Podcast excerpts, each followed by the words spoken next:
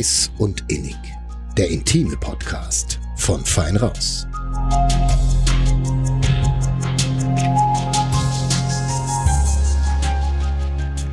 Hi, ihr hört Heiß und Innig, ein Podcast von dem Verlag Nürnberger Presse. Mein Name ist Lena Wölki. Und mein Name ist Johannes Alles. Und Stammgäste dürften jetzt bemerkt haben, dass Lena heute was Neues bei der Begrüßung ausprobiert hat. Verrückt.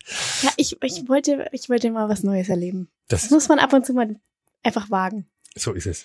Ja, äh, aber das ist ein ganz anderes Thema. Johannes, ich wollte dich eigentlich fragen, woran du denkst oder woran du als erstes denkst, wenn du an das Thema Fetischismus denkst. Ähm, Stiefel, Lack und Leder, ähm, Füße? vielleicht auch Vielleicht Füße, eben Füße? auch Füße. Also was man eben so liest und hört Ja, über die ist im Fetische. Internet oder fünf Freunden hört. Ja, genau. Okay, Spaß beiseite. Äh, wir hatten dazu heute nämlich Andreas Rose zu Gast, äh, Dr. Andreas Rose. Er ist psychologischer Psychotherapeut und kommt aus Nürnberg beziehungsweise Fürth.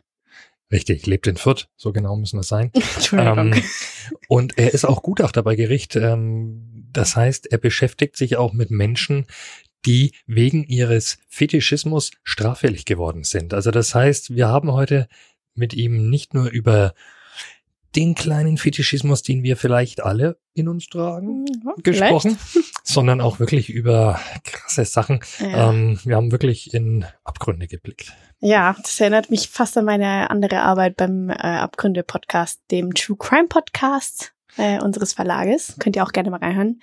Ähm, ja, nee, da ging es wirklich ähm, schlimm zu teilweise. Und falls ihr vielleicht da ein bisschen empfindlich seid, dann, dann solltet ihr vielleicht überlegen, ob ihr die Folge vielleicht skippt. Hm, das wäre schade. Das wäre schade. Aber überlegt's euch.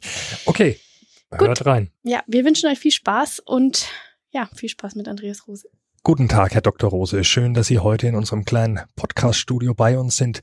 Fetischismus, darüber wollen wir heute mit Ihnen sprechen. Und unsere allererste Frage an Sie ist, steckt so ein bisschen Fetischismus nicht in jedem von uns? Ja, so ist es.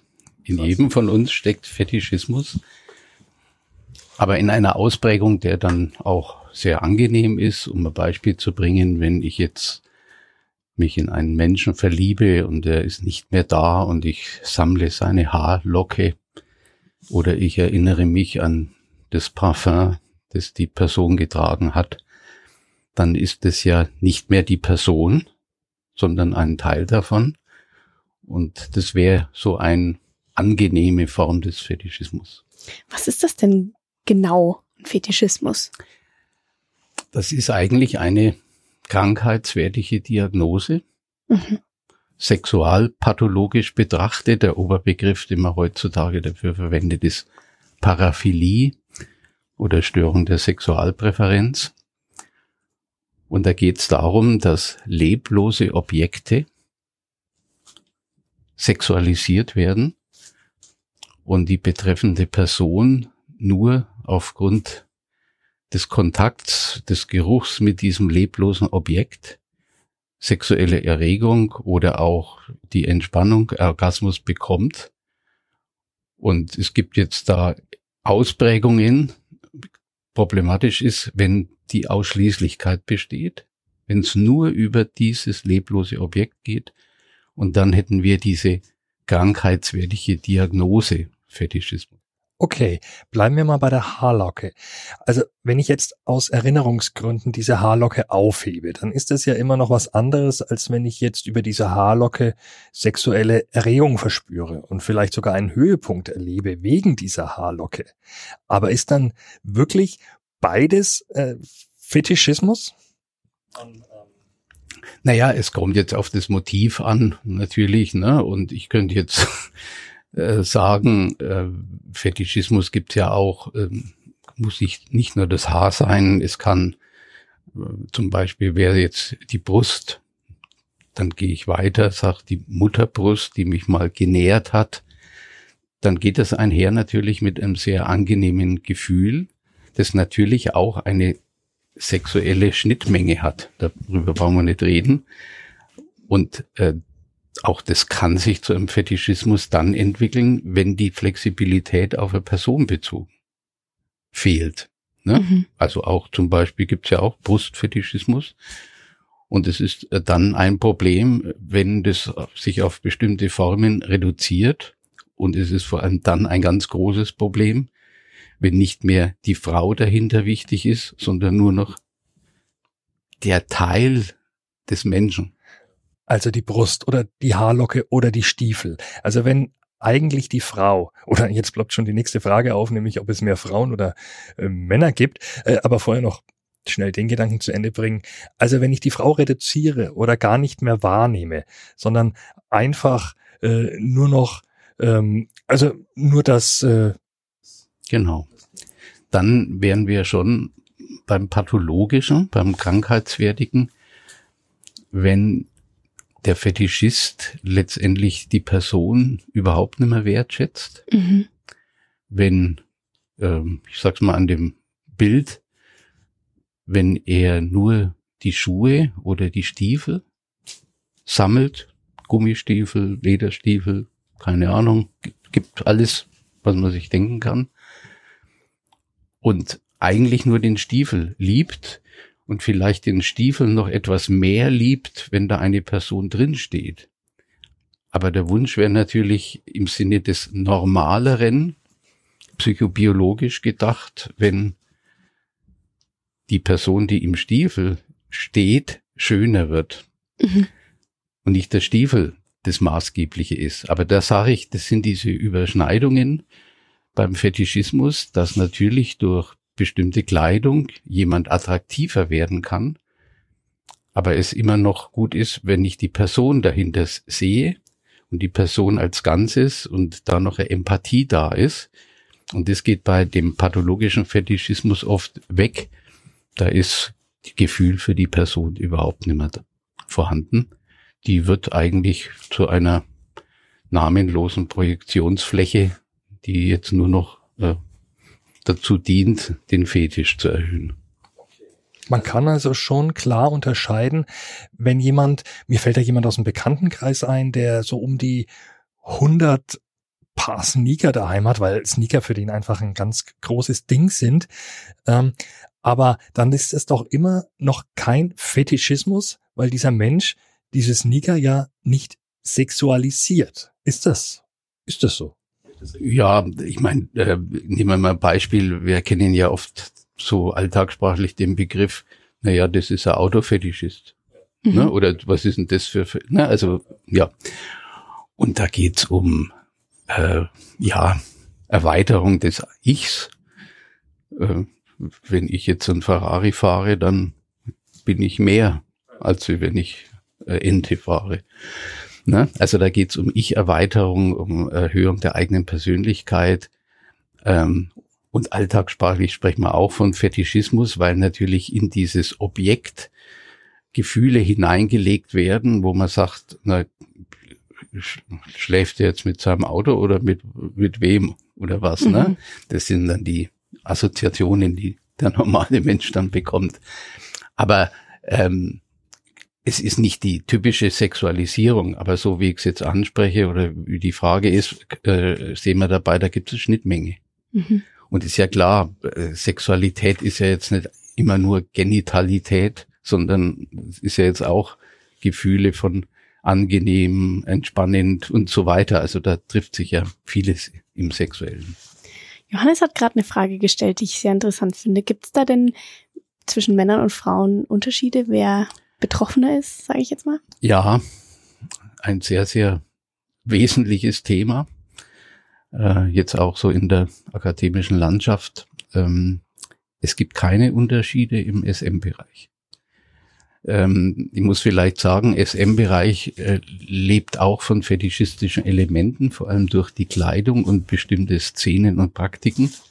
Latex und Leder. Latex und Leder und von bestimmten Praktiken ist eh klar, geht um die mhm. Unterwerfung. Aber im SM spielt auch mit rein das, was man dann so beschönigend nennt, Sekt und Kaviar. Also Ausscheidungen, ja, im extremen Fall dann auch Blut. Also da gibt's keinen Unterschied zwischen Männern und Frauen. Aber ähm, naja, jetzt nehmen wir mal das Beispiel mit den Schuhen. Ähm, große Schuhsammlungen haben eher Frauen. Die würden das jetzt aber nie als Fetischismus sehen, aber es ist natürlich eine Form, zumindest bei High Heels, wo man sagt, das erhöht jetzt die, die eigene Attraktivität vermutlich. Ne? Das Objekt äh, der Begierde wäre die Frau in den Schuhen, der es dann sucht, ist meistens natürlich der Mann. Und ähm, in der Praxis ist es so, dass es viel, viel mehr Männer gibt mit einer pathologisch fetischistischen Entwicklung als Frauen, was auch damit könnte ich jetzt ganz viel dazu sagen, aber ich sage mal was Einfaches, was auch damit zusammenhängt. Frauen sind an sich empathiefähiger, sind an sich im Kontakt flexibler wie Männer. Mhm. Männer neigen doch viel mehr zur Vereinzelung und zur Vereinsamung, wie das bei Frauen der Fall ist.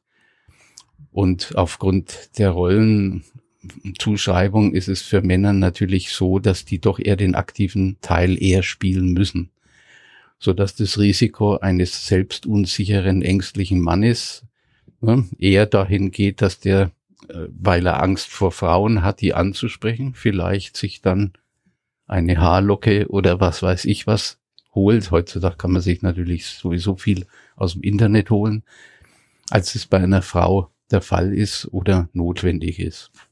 Kann man denn sagen, was der häufigste Fetischismus ist? Ja. Der häufigste, der auch als Diagnose gilt, ist der sogenannte transvestitische Fetischismus. Und der ist eben auch typischerweise eher beim Mann angesiedelt, wenn man es von der Verteilung her sieht. Das heißt ganz einfach, äh, ne, dieses Nahsein dem Weiblichen, dass ich oft bevorzugt getragene Unterwäsche anziehe oder die als Stimulanz betrachte, also weibliche Kleidung, aber vorzugsweise Unterwäsche. Das ist somit der häufigste Fetischismus, was Kleidung betrifft. Und was jetzt äh, ja Teile des Körpers betrifft, äh, spielt eine sehr große Rolle der Fußfetischismus. Und den findet man auch nicht äh, ja so, dass jetzt eine Frau unbedingt auf Männerfüße steht, sondern doch ist eher wieder umgekehrt, dass äh, Männer Frauenfüße attraktiv finden. Da sind wir wieder beim Thema Schuhe und so weiter. Ne? Also das wäre jetzt so das, die, die ich als relativ häufig sehen würde und dann eben so in der noch kultiviert integrierten Form Lack, Leder, also bestimmte Stoffe natürlich. Ne? Aber da gibt's wahrscheinlich auch eine Bandbreite, könnte ich mir vorstellen.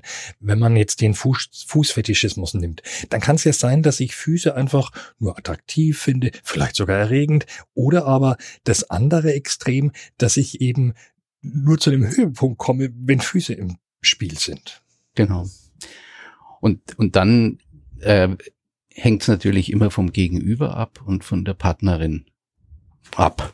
Ne? Wenn man jetzt mal die heterosexuelle äh, Beziehung hernehmen. Aber ich sage ein anderes Beispiel, das ich mal hatte bei einem Patienten, der eine, einen extremen Fetischismus hat auf vergrößerte Schamlippen. Jetzt könnte man sagen, okay, liegt er jetzt nicht so wahnsinnig fern, ne? sexuelle Erregung, Schamlippen. Nur warum ist er in Therapie gekommen?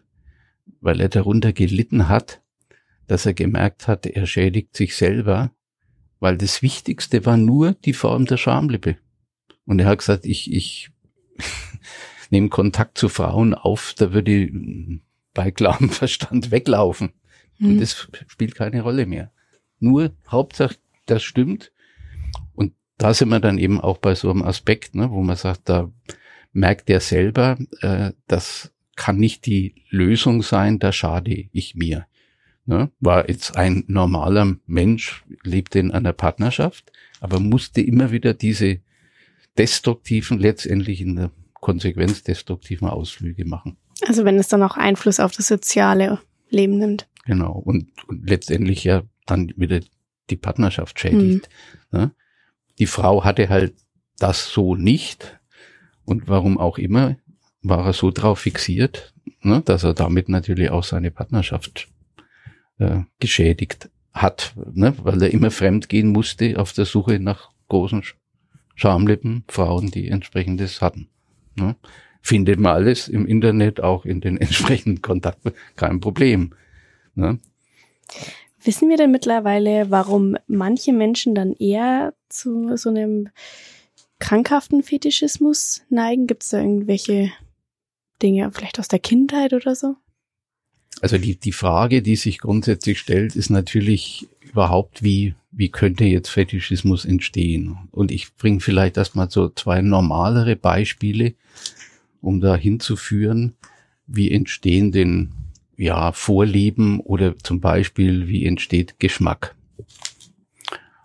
Und jetzt könnte ich sagen, der Klassiker ist, äh, wenn die Mutter etwas Gutes kocht, dann kommt es jetzt nicht auf die Kernqualität dieses Essens an, sondern das wird in einer liebevollen, äh, sorgen, äh, sorgsamen, versorgenden Atmosphäre geschaffen und gekocht. Und so kann eine Vorliebe für bestimmtes Gericht entstehen.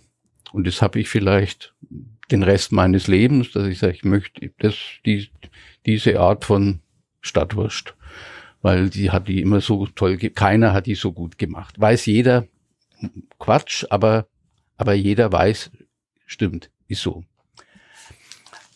Andere Sache, was auch jeder kennt, ist, das nennt man die Übergangsobjekte.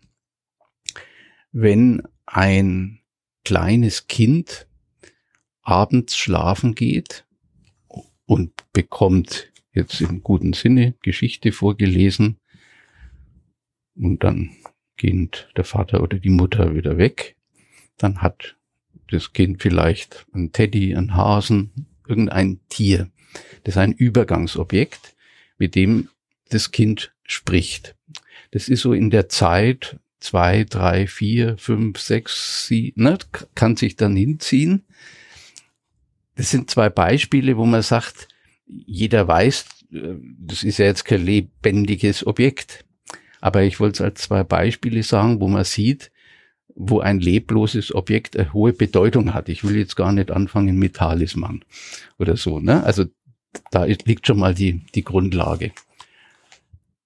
Wie jetzt ein Fetischismus entsteht, da müssen aber bestimmte ähm, ja, Ereignisse dazukommen. Und da könnte ich jetzt natürlich Beispiele bringen. In der Regel entsteht er vielleicht vom Alter her im Grundschulalter.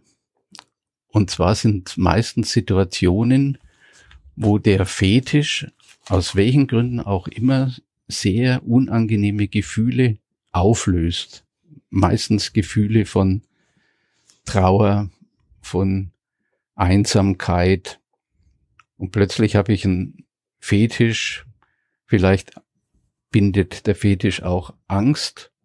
Ne? Da sind wir wieder beim kleinen Teddybären. Dann spreche ich, habe ich keine Angst mehr.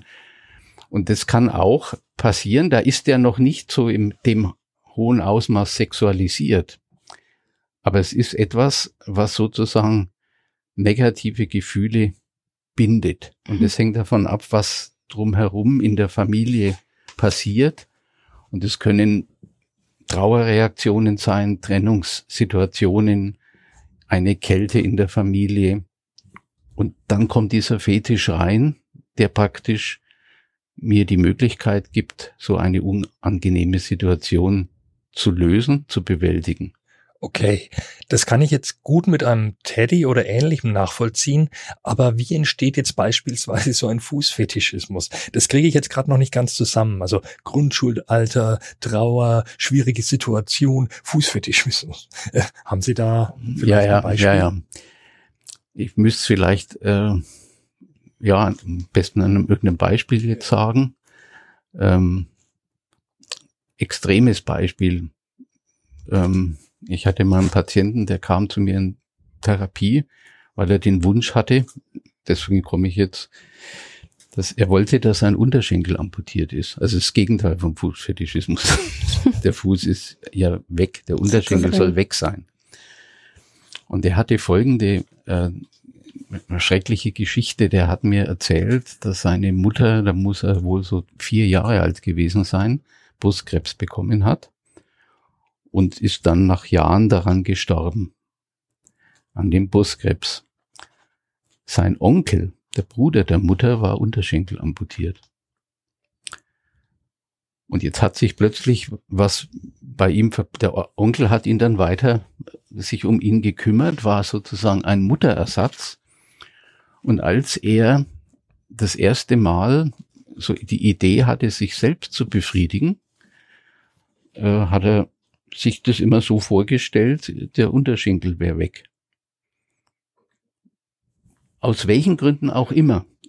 Das heißt, dahinter stehen Gefühle von Trauer, Verlust, die schon vorhanden waren und die er, äh, das wären dann Themen in der Therapie, wo man dann dahinter schaut, aber jetzt erstmal oberflächlich betrachtet, wo das für ihn so ein sexueller Reiz geworden ist, der sich dann von der Entwicklung her immer mehr verstärkt hat, natürlich sehr negativ verstärkt hat, wo dann wenigstens das Therapieziel dahin bestand, dass dieser Wunsch aktiv, sich das um amputieren lassen zu wollen, wegfällt.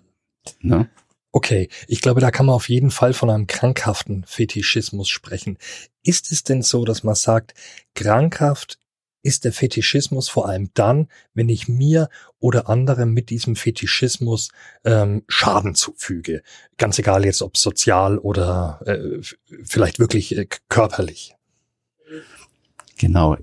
Und wenn hinzukommt ähm, eine suchtartige Entwicklung, wenn ich keine Freiheit mehr habe in der Entscheidung, wenn ich damit nicht mehr flexibel umgehen kann, wenn ich ein süchtiges, so nennt man das, Verlangen habe, wenn ich das immer machen muss und wenn ich es nicht mache, praktisch äh, in Depressionen und Ängste gerate. Also wenn ich diese Form der sexuellen Befriedigung mit Hilfe des Fetischismus brauche, um emotional stabil zu bleiben. Mhm. Dann ist es krankhaft. Haben Sie denn aus Ihrer Arbeit vielleicht so Beispiele für in Anführungszeichen schlechten Fetischismus?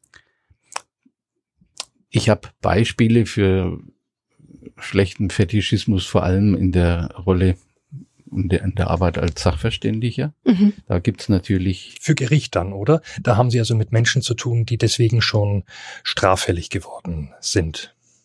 Genau, genau. Die einfachsten Formen äh, sind die Formen vom Wäsche, Wäschefetischismus, wenn jemand Unterwäsche klaut. Aber das ist jetzt äh, noch eine verträgliche Form, da wird kein Mensch geschädigt. Schlimme Formen wären, wenn der Fetischismus sich verbindet mit sadomasochistischen Elementen.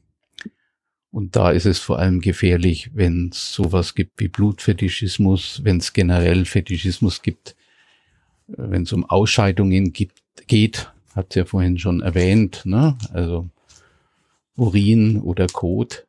Und damit kann ich ja auch, äh, wenn ich andere zu was zwinge, für meine Befriedigung, denen natürlich Schaden und Ekel zufügen. Also da haben wir klassische negative Form von Fetischismus und die, die ich jetzt gerade genannt habe, Amputophilie ist jetzt was äh, eher Seltenes, aber natürlich äh, für die betreffende Person auch extrem. Das ist der Wunsch, ein äh, Körperteil amputiert zu bekommen. In Verbindung mit sexueller Lust, aber ne, gibt's auch ohne sexuelle Lust, aber ähm, und die Sache mit dem Blut jetzt. Wie kann man sich das konkret vorstellen? Das kann dann eine Bedeutung haben, wenn Blut überhaupt äh, eine Rolle spielt ähm, im Sinne sexueller Erregung. Dann ist es vor allem dann schlimm, wenn ich andere verletzen muss, um Blut zu sehen. Und was es natürlich auch gibt, ist, wenn ich jetzt das Bedürfnis habe, man nimmt mir Blut ab oder ich nehme einem anderen Blut ab und finde diesen Vorgang als sexuell erregend. Ne? Das kann sein, dass man da jetzt das entsprechende Gegenüber findet. Aber das muss man erstmal finden in so einem Kontext. Und in der Regel ist es eben eher selten der Fall. Und das kann dann dazu führen, dass jemand unter so einen starken Druck gerät, dass er sagt, das ist mir jetzt egal, ich muss das machen. Und dann komme ich an die Grenze zum Delinquenten. Also mir ist es egal, ich, ich will keine Zeit aufwenden, um jemanden zu finden, der dieselbe Neigung teilt, sondern ich mache das jetzt einfach, auch wenn ich die andere, auch wenn die andere Person nicht mitspielen möchte. Genau. In der Regel auch anonym. Also wo, das ist auch immer so Teil, wenn man sagt, da ist das Gegenüber egal als als Mensch. Hm. Da fehlt immer das Gefühl für den anderen. Da fehlt immer bei der Paraphilie generell das Gefühl, sich in den anderen hinein versetzen zu können, was der jetzt dazu denkt, meint.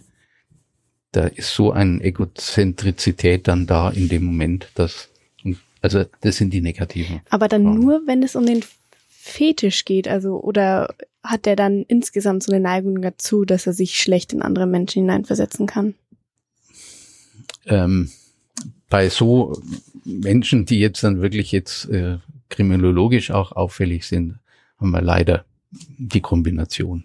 Also mhm. da, da ist dann ähm, zusätzlich so eine Empathie- und Kontaktstörung vorhanden, dass leider der Blick, sich in einen anderen hinein zu versetzen, vielleicht ein Teil ist in einer darauffolgenden Therapie, aber dass die das oft gar nicht verstehen, was könnte jetzt an dem anderen, ist doch alles okay. Also fehlt wirklich oft völlig der Blick dafür. Und angenommen, man könnte diesen Fetischismus behandeln, würde sich das dann bei ihm auflösen, auch insgesamt die Probleme, die er dann vielleicht sozial hat, oder? Da geht's jetzt eben darum, ne, wenn man den Fetischismus behandeln will, äh, rauszufinden, wie er entstanden ist. Ne? Habe ich vorhin so ein Beispiel genannt. Das heißt, dann muss die betreffende Person, um bei so einem Beispiel zu bleiben, zulassen, dass man sich sowas auch emotional anschauen kann. Und da scheitert es eben leider oft. Solange jemand die Möglichkeit hat, dass er über einen Fetisch immer problemlos verfügen kann, hat er selten eine große Therapiemotivation, weil wenn er immer da ist, warum soll ich jetzt mir da jetzt tiefere Gedanken machen über Erlebnisse in meiner frühen Kindheit, die furchtbar unangenehm waren und vielleicht sogar manchmal verdrängt sind. Ja. Bleiben wir doch nochmal beim Kriminologischen. Lena, du kannst da vielleicht als Expertin für True Crime noch ein bisschen weiterhelfen, aber da gab es doch diesen Fall von dem Kannibalen von äh, Rothenburg. War das auch eine Form von Fetischismus.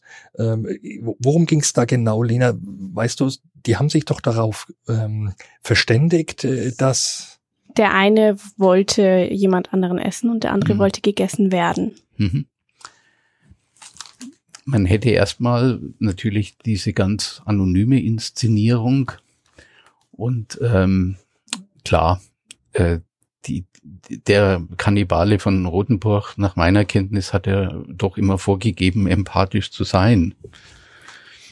Aber das ist jetzt schon sehr speziell, sich vorzustellen, wie lieb ich doch bin, dass ich jetzt mit dem anderen zusammen ne, den zerlege, war ja wirklich so. Ähm, zum Glück hatte ich jetzt den nicht begutachten müssen, weil man sich da dann die ganzen Akten, das gab's ja, der hat es ja auch alles gefilmt. Mhm. Ne? Das ist eine Form des Fetischismus in Verbindung mit Sadismus. Ne? Das gleiche würde bei Nekrophilie auch der Fall sein. Also da hat man so Koppelung von zwei Paraphilien. Nekrophilie für unsere Hörer schnell. Das ist die Liebe quasi zu Toten beziehungsweise zu etwas Totem. Ist Ihnen das auch schon begegnet als äh, Gutachter? Äh, indirekt, aber ich sage vielleicht mal die mildere Form davon. Es gibt zum Beispiel, und das würde man auch als eine Form der, des Fetischismus sehen, wenn jemand nur mit einer Frau schlafen kann, die sich totstellt, also wenig bewegt. Wir haben zum Beispiel das mit den K.O.-Tropfen. Wenn irgendwelche Frauen betäubt, liegen da. Und es kann besondere sexuelle Lust sein, dass der jetzt sagt, nee, genau das will ich ja. Also wo es darum geht, eine Person, die ich total kontrollieren kann, auch ein Teil beim Fetischismus. Ich habe natürlich immer die hundertprozentige Kontrolle. Und äh, die Lust darin besteht, dass da keinerlei Feedback, keinerlei Reaktion kommt und ich über die Person verfügen kann. Das heißt, ich habe eben da auch wieder den Teil dieses kontrollierenden, zum Teil sadistischen Elements und eben des fetischistischen, weil die Person eigentlich zum Gegenstand wird. Ne? Und, und das gibt etwas häufiger, deswegen habe ich das gesagt mit den K.O.-Tropfen, wenn man das so verbindet, dass man jemanden zu sich nach Hause einlädt. Und manchmal gibt es ja sogar in Gruppen. Ne? Also das kenne ich jetzt häufiger. Sowas wie der Kannibalismus ist jetzt zum Glück nicht der Alltag in Deutschland. Ähm, na, das sind noch gute Neuigkeiten ja, irgendwie. Ja, schon sehr spezielle Fälle, die man sich ja dann auch wirklich merkt, wenn man sie ne, in den Medien hört. Ich weiß nicht, wie lange ist das jetzt her? Über 10, 10 bis 15 Jahre ja. müsste das her sein, Zeitraum, weil ich war in der Einrichtung mal, habe jemand anders begutachtet, wo der war. Also ähm, müsste müsst jetzt auf die 15 Jahre zugehen. Dieses Thema Nekrophilie bewegt mich jetzt schon immer noch ein bisschen. Also da haben wir diese eine Variante mit den K.O.-Tropfen und dieser nekrophilen Neigung. Aber auf der anderen Seite dieses andere Extrem, dass sich da wirklich jemand zu Toten hingezogen fühlt. Das existiert wirklich, ja. Das ist ähm, weder, weder Mythos ähm, noch Märchen, über das wir jetzt gerade hier reden. Aber äh, doch in sehr geringem Ausmaß, das muss man dazu sagen. Und wir hatten vor auch jetzt äh, sicher über zehn Jahre, wenn es nicht fast 20 Jahre sind, einen Fall in Oberfranken. Da war so, dass derjenige, ich habe den dann kennengelernt über die Supervision, über die Klinik, weil die Person hat zum Beispiel den Fetisch gehabt auf Därme und ähm, ist deswegen in einen Friedhof gegangen und hat ein junges Mädchen da geraubt, Störung der Totenruhe und sich an dem Darm befriedigt. Ne, das ist eine Form des Fetischismus in Verbindung mit Nekrophilie. Sie haben ja vorhin gesagt, dass Sie mit diesem Mann zu tun hatten. Darf ich fragen, wie der als Mensch auf Sie gewirkt hat? Das war paradoxerweise eigentlich ein normal, also niemand hätte das gemerkt oder hm. ähm, der war verheiratet und war Familienvater. Und ähm, die Pathologie war, dass das was vollkommen abgespaltenes war. Das hat kein Mensch gewusst. Der hat sich auch niemanden vorher geöffnet. Hm. Ja, das war eine Sache, die ist in ihm entstanden. Und das ist ja oft der Ansatz in der Therapie, wo sich schon was lockert ist, wenn man das mit jemandem überhaupt mal offen bespricht. Also diese heftigen Formen von Fetischismus laufen völlig in dem Menschen allein ab. Heutzutage natürlich zum Teil in irgendwelchen virtuellen Räumen, aber dann ja auch anonym und ich bin ja dann oft auch nicht die Person, die es wirklich ist. Also das muss man auch mehr da, dazu sagen. Ne? Ich schätze mal, bevor es wirklich zu so einem Ausbruch kommt, da trägt der Mensch das ja wahrscheinlich schon ganz lange in sich mit, mit sich herum. Mhm, genau. Wo wäre denn so ein Punkt, wo Sie sagen würden, wenn ihr sowas bemerkt bei euch, dann sucht euch Hilfe und zweitens, wo findet man Hilfe? Also Hilfe sollte man sich auf jeden Fall suchen, wenn man merkt, äh, man schädigt sich selber und man schädigt vielleicht, wenn man im Kontakt mit anderen ist, auch den anderen. Hilfe sollte man sich suchen, wenn man den Eindruck hat, ist natürlich immer, na, aber das ist eigentlich die Definition von Sucht. Wenn ich nicht mehr Herr meiner Bedürfnisse bin, wenn ich in eine starke Abhängigkeit gerate. Und was ein ganz schlimmer Punkt ist, ist, dass man vielleicht merkt, die Befriedigung wird immer schwächer. Mhm. Ich muss immer verrücktere Inszenierungen wählen. Das nennt man akademisch progrediente Entwicklung, eine negativ fortschreitende Entwicklung.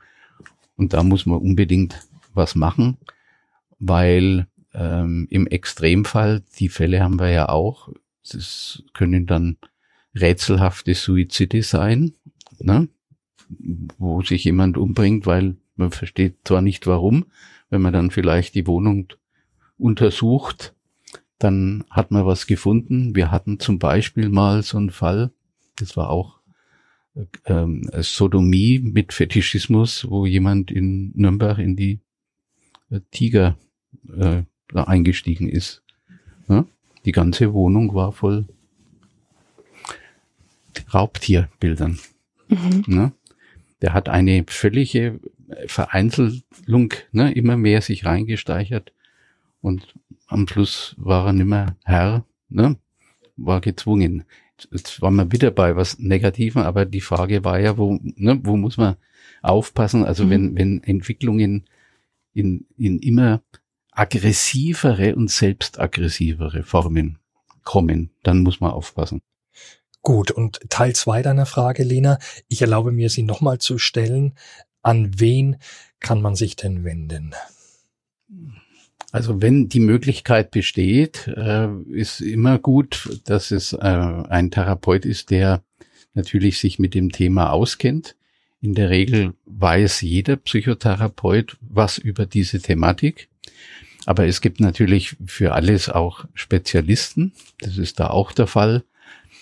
Und da äh, wäre es sinnvoll, wir haben nicht so furchtbar viele Spezialisten für diese Themen, das muss ich leider dazu sagen.